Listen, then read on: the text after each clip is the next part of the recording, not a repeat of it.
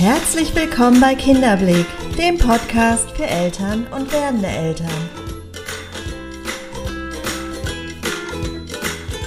Mein Name ist Nathalie Ries, ich bin systemische Kinder- und Jugendtherapeutin, Elternberaterin und selbst Mama von drei Kindern. Der Weg in eine selbstbestimmte Erziehung. Die heutige Episode widme ich den Kindern, die sich an der einen oder anderen Stelle verhaltensauffällig zeigen. Und natürlich auch dir, liebe Mami oder lieber Papi, denn ein verhaltensauffälliges Kind zu begleiten, wirft gleichzeitig oft ganz, ganz viele Fragen und Sorgen auf. Vielleicht bist du auch schon vom Kindergarten oder von der Schule angesprochen worden, weil dein Kind sich dem sozialen Gefüge nicht so wirklich anpassen will, weil es vielleicht andere Kinder haut oder dauernd stört und nicht still sitzen bleiben kann. Vielleicht sind dir aber auch selber schon einige Verhaltensweisen aufgefallen, die dir Sorgen machen und ja, du fragst dich, wie kannst du deinem Kind helfen? Bis zu welchem Punkt ist es in Anführungsstrichen normal und wo wäre es ratsam, sich vielleicht Unterstützung von außen zu holen? Ich widme diese Episode aber auch den Erziehern und Tagesmüttern, die mir zuhören, denn ja, vielleicht hast du gerade ein Kind in deiner Gruppe, was so den Rahmen sprengt und so wahnsinnig viel Aufmerksamkeit fordert und die gleichzeitig ja auch wieder bei den anderen Kindern abzieht. Deshalb ist es so wichtig, sich dieses Thema einmal genauer anzuschauen und ich hoffe, dass ich dir ein paar Impulse mitgeben kann.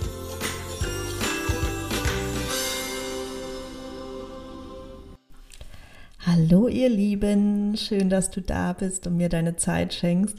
Am Sonntag ist schon der erste Advent. Das ist doch Wahnsinn in zwei Tagen und ich frage mich, wie so oft, wo ist die Zeit geblieben? Das Jahr ist irgendwie gefühlt gerannt und jetzt stehen wir kurz vor Weihnachten, dem Fest der Liebe und das, was sich gerade so im Außen zeigt, in den Medien zeigt und das, was wir so, ja, was im Grunde für alle spürbar ist, ist so das Gegenteil von Liebe. Das, da ist ganz viel Angst im Raum, ganz viel Angst spürbar und vielleicht spürst du auch bei dir ganz, ganz viel Angst.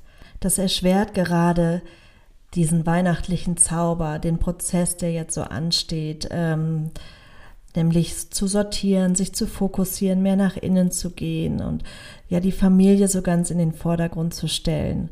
Und es kostet viel Kraft und viel auch Widerstandsfähigkeit, um sich sozusagen von diesem Angstmantel, der über uns alle gelegt ist, ein bisschen abzuschirmen. Und ich spreche das deshalb an, weil die Angst und das, was spürbar ist für uns Erwachsenen, macht natürlich erst recht nicht vor unseren Kindern halt weil unsere Kinder sind noch viel, viel mehr verbunden mit ihren Emotionen und natürlich spüren sie die Angst, die wir alle spüren. Das macht nicht Halt vor, vor unseren Kindern. Auch wenn sie es noch nicht kommunizieren können, das macht was mit ihnen und oftmals löst es eine Spannung in den Kindern aus, die dann auch wieder an anderer Stelle entladen werden muss. Das nur vorab, ich will nur dafür sensibilisieren, dass gerade das, was im Außen geschieht, sich natürlich auch auf das Verhalten unserer Kinder auswirkt und dass das ein Grund dafür ist, warum sich Kinder vermehrt verhaltensauffällig zeigen. Dennoch ändert das an der Tatsache nichts, dass ein Kind, das sich auffällig zeigt, uns auch auffallen soll. Denn es ist eine Not dahinter bei dem Kind, die verstanden werden will und die auch im besten Fall gelöst werden soll. Denn ähm, ich sage immer, eine, eine Verhaltensauffälligkeit des Kindes ist immer ein Wegweiser in Richtung seiner Seele. Und wir als Erwachsene haben die Aufgabe, diesen Weg mit den Kindern zu gehen. Wir müssen sie an die Hand nehmen, aber dafür müssen wir sie natürlich erst einmal verstehen, weil wie können wir ihnen helfen, wenn wir sie nicht verstehen? Und ich weiß, dass dieses Thema wahnsinnig schuld- und schambehaftet ist bei uns Eltern oder auch teilweise bei Pädagogen und Begleitern, weil ganz oft wir uns die Frage stellen, was haben wir falsch gemacht? Ein Kind, das sich verhaltensauffällig zeigt, ist ganz oft für uns gefühlt ein Beweis dafür, etwas nicht richtig gemacht zu haben. Und das ist damit überhaupt nicht gemeint und ich möchte dich so, so gerne von all deiner Schuld und Scham befreien. Denn zum einen, wir geben alle unser Bestes und wir machen es so gut, wie wir können. Und vielleicht klingt das für dich jetzt komisch, weil du vielleicht als Kind geschlagen wurdest und dir die Frage stellst, Moment, meine Eltern haben es doch niemals so gut gemacht, wie sie können. Doch haben sie, weil aus all ihren Erfahrungen, aus der Art und Weise, wie sie erzogen wurden, aus Prägungen, aus Mustern, aus Glaubenssätzen, hat sich ihre Persönlichkeit gebildet und diese Persönlichkeit konnte dich nur so begleiten, wie sie es getan hat. Es geht mir auch gar nicht darum, das gut zu heißen. Es geht mir mehr darum, das zu akzeptieren und im Idealfall sogar in die Vergebung zu gehen. Weil wenn du es schaffst zu vergeben, dann löst du dieses Band, dieses negative Band, was noch da ist und was euch aber auch emotional miteinander verbindet. Und erst wenn du dieses Band durchtrennst, dann bist du frei und das durchtrennst du, indem du loslässt, indem du vergibst. Aber das wäre vielleicht ein Thema für eine andere Episode.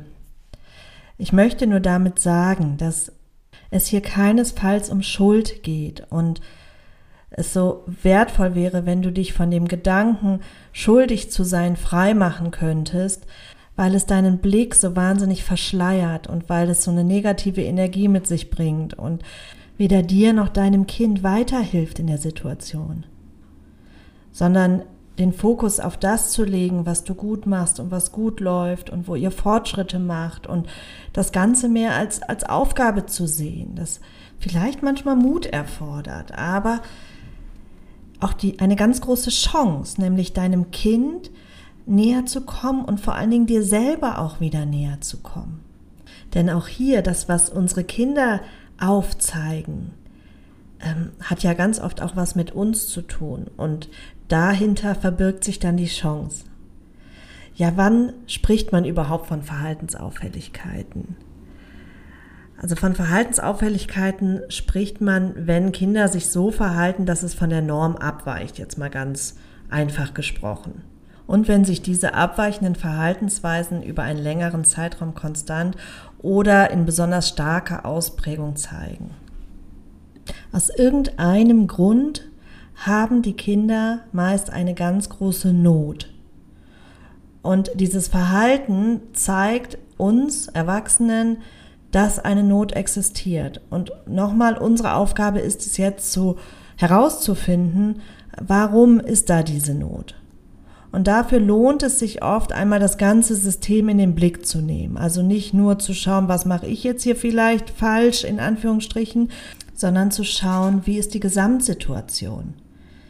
Wer sind unsere Erziehungsbegleiter? Also ähm, geht mein Kind in eine Einrichtung? Besucht es die Schule? Wie ist da so der Kontakt? Was ist dein Gefühl zu, zur Lehrerin, zur Erzieherin? Also mal alles so in den Blick zu nehmen und dann zu schauen, an welcher Stelle sind die Bedürfnisse meines Kindes nicht erfüllt oder werden missverstanden? Dafür muss uns einmal klar sein, was sind denn die Bedürfnisse des Kindes? Also der Mensch hat drei Grundbedürfnisse. Das ist Autonomie, Sicherheit und Bindung. Und die drei Grundbedürfnisse einmal ganz konkret in den Fokus nehmen und hier gut prüfen, werden diese drei Bedürfnisse befriedigt. Also zum einen Sicherheit. Und da auch äh, lohnt es sich wirklich mit den Erziehern an einen Tisch zu setzen. Gibt es Situationen, wo mein Kind vielleicht ja sich nicht in Sicherheit wiegen kann, weil ein anderes Kind es immer haut oder weil ähm, ja zwischendurch vielleicht Dinge von ihm erwartet werden, vor denen es Angst hat. Also da lohnt es sich wirklich, sich an einen Tisch zu setzen. Genauso das Thema Bindung. Ist eine sichere Bindung zwischen meinem Kind und den Betreuern vorhanden? Wie steht es um meine Bindung zum Kind? Also da auch das wirklich gut in den Fokus nehmen.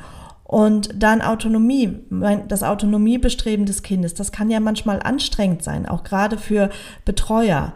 Und dennoch muss allen Beteiligten klar sein, das Kind, und es gibt ja auch sehr willensstarke Kinder, da ist das noch umso ausgeprägter, hat das Streben nach Autonomie und das war überlebensnotwendig für unser Kind.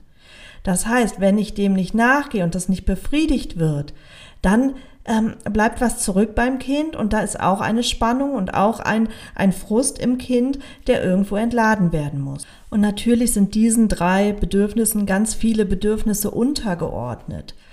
Und auch hier, ähm, ja, ich kann mal ein paar Beispiele nennen. Also wenn ein Kind zum Beispiel traurig ist und wütend ist und permanent abgelenkt wird, dann fühlt sich das Kind nicht gesehen und fühlt sich in seinen Emotionen, die nun mal da sind, ja, nicht beachtet.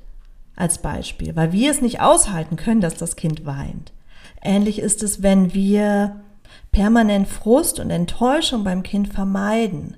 Also auch hier, weil wir es nicht aushalten können, legen wir dem Kind äh, den Weg so zurecht. Dabei braucht es die Erfahrungen. Wir Menschen sind mit allen Gefühlen ausgestattet und das ist eine ganz große Palette an Gefühlen und wir nehmen uns immer so zu, heraus zu richten, welche Gefühle dürfen da sein und welche nicht. Dabei hat das Mensch all diese Gefühle angelegt und auch das Recht, alle Gefühle einmal erleben und ausleben zu dürfen. Und wenn wir Enttäuschungen, Frust, Wut, Traurigkeit und so immer wegmachen wollen beim Kind, dann lernt das Kind ja nicht, mit diesen Gefühlen umzugehen und sich auch vor allen Dingen darin üben zu dürfen. Weil wenn es Erfahrungen macht mit diesen Gefühlen, die vielleicht auch durchaus was Positives beinhalten, nämlich wenn ich traurig bin, erfahre ich Trost. Oder wenn ich Angst habe, erfahre ich Sicherheit. Das stärkt mein Kind natürlich in, in seiner emotionalen Kompetenz und auch in seiner Empathie, weil wenn es die Erfahrung macht, wie es sich anfühlt, getröstet zu werden, kann es natürlich auch viel mehr anderen Menschen Trost schenken, weil es für sich weiß, was es bewirkt und wie es sich anfühlt. Wenn ich die Erfahrung nie machen durfte, ja, woher soll ich das erlernen? Dann natürlich den Medienkonsum mal überprüfen, weil das Kind ja auch da zum einen permanent mit Reizen überflutet wird, zum anderen aber auch ähm, in dem Bedürfnis, nämlich sich permanent zu bewegen, was, was das Kind nun mal hat, nicht befriedigt wird und die, durch diese Reize ist die Spannung umso größer, die entladen werden muss, plus eben die nicht vorhandene Bewegungsmöglichkeit. Ja, da, da ist ordentlich Spannung im Kind und das muss raus. Der Bindung ist zum Beispiel untergeordnet, dass wenn die Bezugspersonen sich nicht verlässlich verhalten, also wenn Grenzen zum Beispiel immer wieder ähm, willkürlich abgesteckt werden. Das heißt, einmal werden sie sehr starr gesetzt, am nächsten Tag werden sie sehr locker gesetzt. Also da ist keine Verlässlichkeit für das Kind und somit auch keine Sicherheit. Und das ähm, wirkt sich auf das Bindungsverhalten, aber natürlich auch auf das Sicherheitsempfinden des Kindes an. Also da sind zwei Bedürfnisse, die im Grunde nicht wirklich zufriedenstellend befriedigt werden. Auch da sich mal zu hinterfragen, wo sind die Grenzen vielleicht schwammig? Und dann für sich zu überlegen, das heißt nicht, dass ich jetzt wie so ein Zinnsoldat äh, im Grunde nur noch ansagen und so muss es sein. Ähm, natürlich dürfen die Grenzen sich verändern, aber wenn sie einmal gesetzt sind, Kinder brauchen Grenzen, die eine Verlässlichkeit haben. Und wie immer, wer mir länger zuhört, weiß das, die eigenen Gefühle überprüfen. Wie geht es mir, wenn ich in Interaktion mit meinem Kind bin?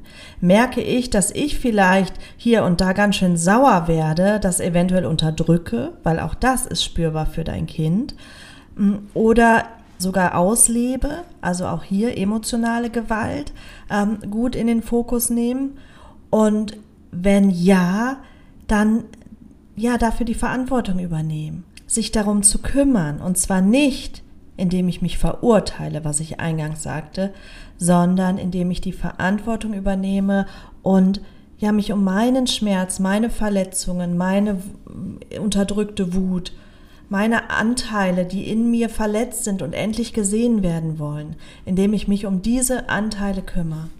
Also das Aller, Allerwichtigste bei verhaltensauffälligen Kindern ist zum einen, sich mit allen Erziehungspartnern an einen Tisch zu setzen und wirklich mal auf Ursachenforschung zu gehen, um zu schauen, ja, wo sind die Bedürfnisse meines Kindes vielleicht nicht ausreichend gesehen und befriedigt. Und dafür braucht es eben ja die Rücksprache mit, mit allen Beteiligten. Weil gerade wenn ein Kind über einen langen Zeitraum in der Einrichtung geht, habt ihr ja nur einen begrenzten Fokus. Und ähm, ihr könnt es nicht komplett ausgleichen, wenn es in der Kita total unglücklich ist über mehrere Stunden oder sich nicht verstanden fühlt und nicht in, in den eigenen Bedürfnissen erkannt wird. und dann gemeinsam besprechen, dass alle Beteiligten erst einmal, bevor man vielleicht weitere Schritte geht, dafür sorgen, dass der Bindungstank des Kindes, dass der aufgefüllt ist. Ich vergleiche das ja gerne mit einem Glas. Wenn wir uns vorstellen, dass im Kind ein Glas ist, ein leeres Glas ist, das gefüllt werden muss mit ganz viel Bindung, Beziehung, Liebe, Wertschätzung und so weiter, damit es sich gut und gesund entwickeln kann und keine Auffälligkeiten zeigen braucht. So, und wir sind dafür zuständig, dieses Glas zu füllen. Und natürlich ähm, lehrt sich das auch wieder durch Konfliktsituationen, einen Streit in der Kita oder sich eben nicht so richtig gesehen und gebunden gefühlt hat oder dem Kind etwas nicht gelungen ist oder es Zeit vom Fernseher verbracht hat. All das sind Situationen, die wieder den Tank leeren oder das Glas leeren und äh, ja, wir sind dann haben dann die Aufgabe es wieder aufzufüllen. Und wenn wir das vorausschauend tun, ohne dass das Kind es abverlangen muss von uns, indem es eventuell sich auffällig zeigt, greifen wir dem schon vorweg. Also das gut im Blick haben.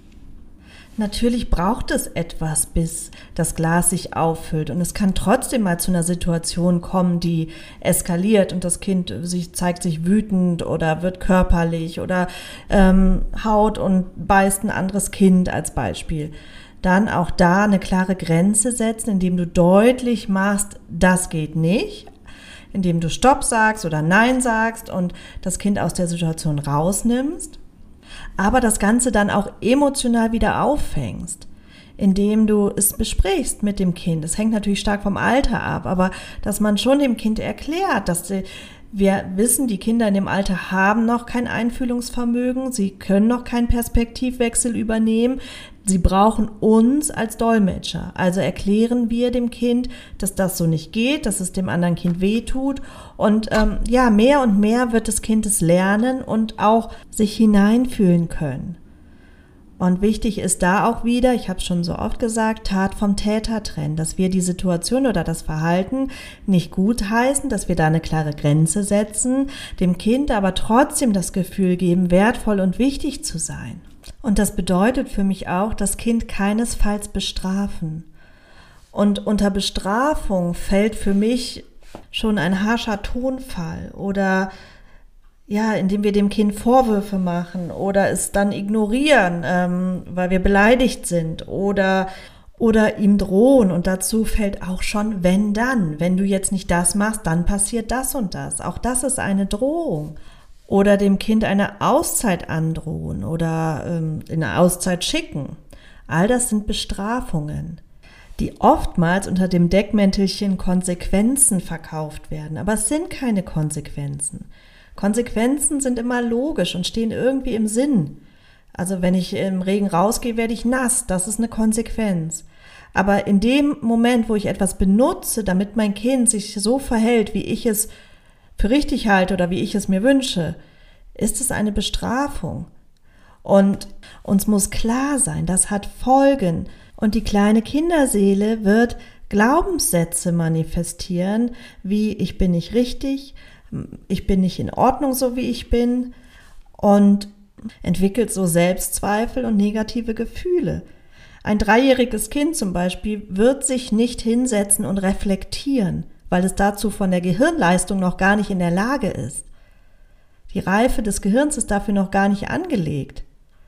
So, von daher wird es nur negative Dinge von sich glauben. Das wiederum macht natürlich was mit dem Selbstwert. Das wiederum macht aber auch was mit dem Bindungstank, mit dem Glas.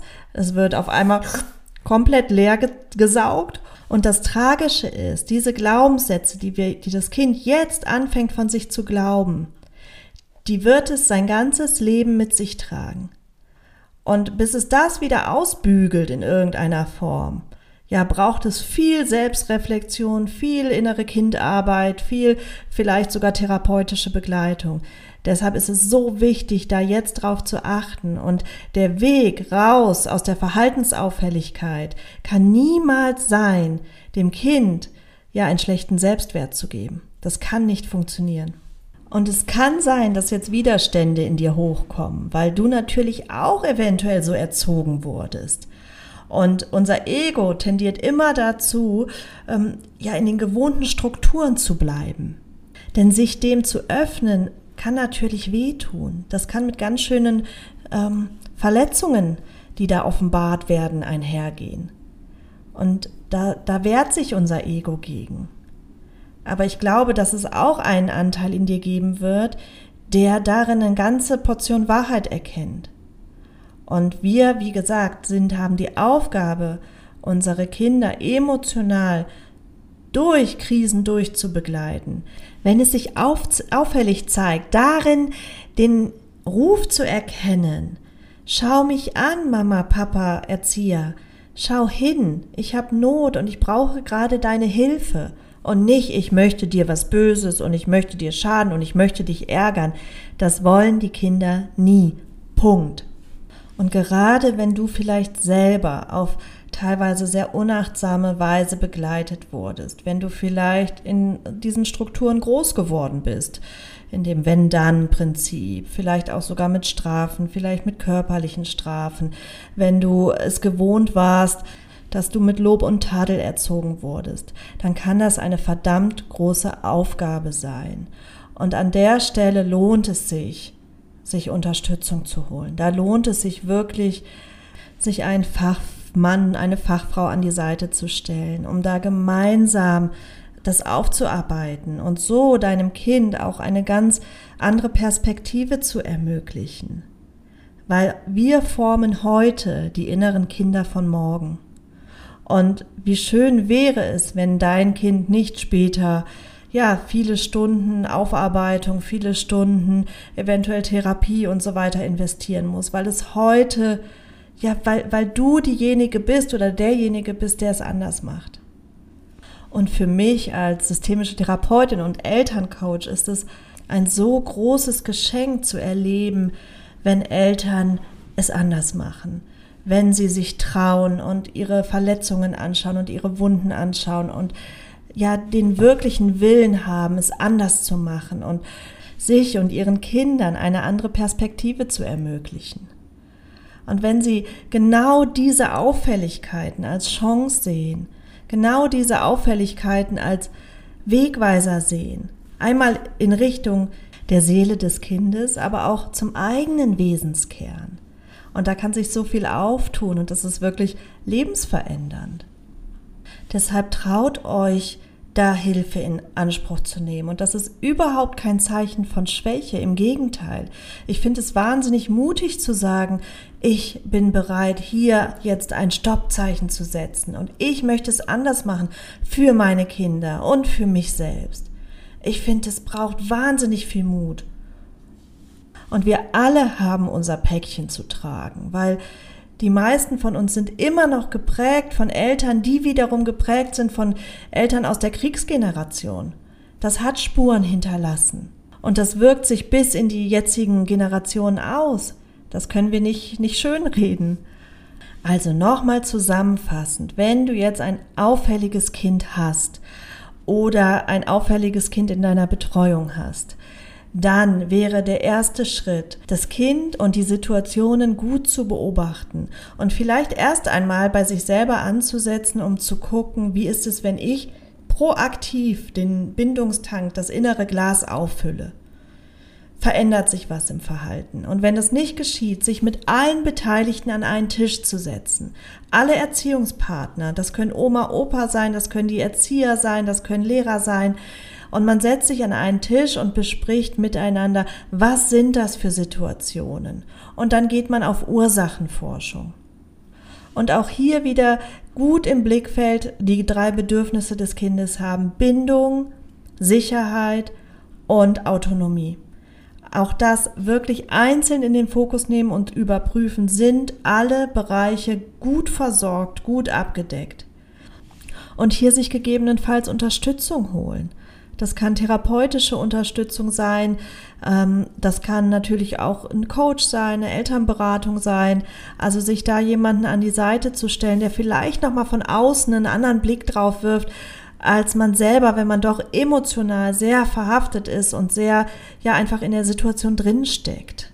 Sollte all das gut abgedeckt sein, ihr in einer guten Erziehungspartnerschaft sein mit allen Beteiligten, der Bindungstank immer aufgefüllt sein und ja, da wirklich einen guten Blick drauf zu haben und das Kind zeigt sich weiterhin verhaltensauffällig dann lohnt es sich natürlich mal in Richtung Diagnostik zu gehen, um zu schauen, ähm, gibt es vielleicht doch noch eine andere Ursache, warum mein Kind sich so verhält. Und auch diesbezüglich in den Austausch zu gehen mit Erziehern und Lehrern, weil die haben da natürlich noch mal ganz andere Erfahrungswerte und wenn da eine Sorge in die Richtung besteht, lohnt es sich auf jeden Fall da gemeinsam drüber zu sprechen und ja, sich da gegebenenfalls ähm, eine Einschätzung einzuholen.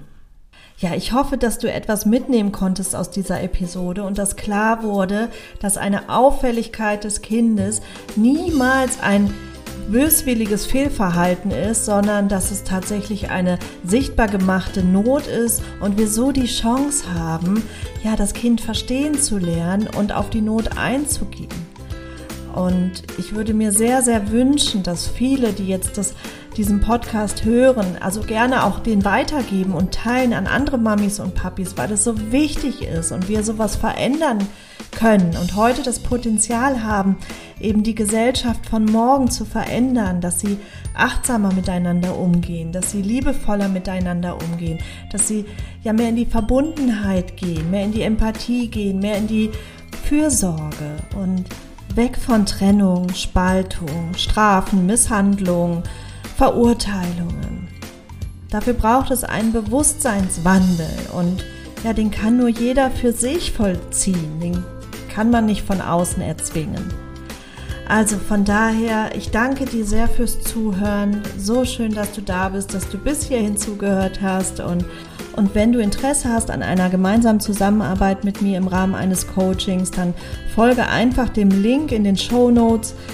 Und ich möchte an der Stelle auch nochmal aufmerksam machen auf den Vortrag Wut und Trotz verstehen lernen am 7. Dezember für alle Eltern mit Kindern in der Autonomiephase, also zwischen anderthalb und vier Jahren. Wenn du da mehr über die Wut noch ähm, lernen möchtest und die noch besser verstehen möchtest, dann melde dich sehr gerne an. Ich würde mich freuen, wenn du dabei bist.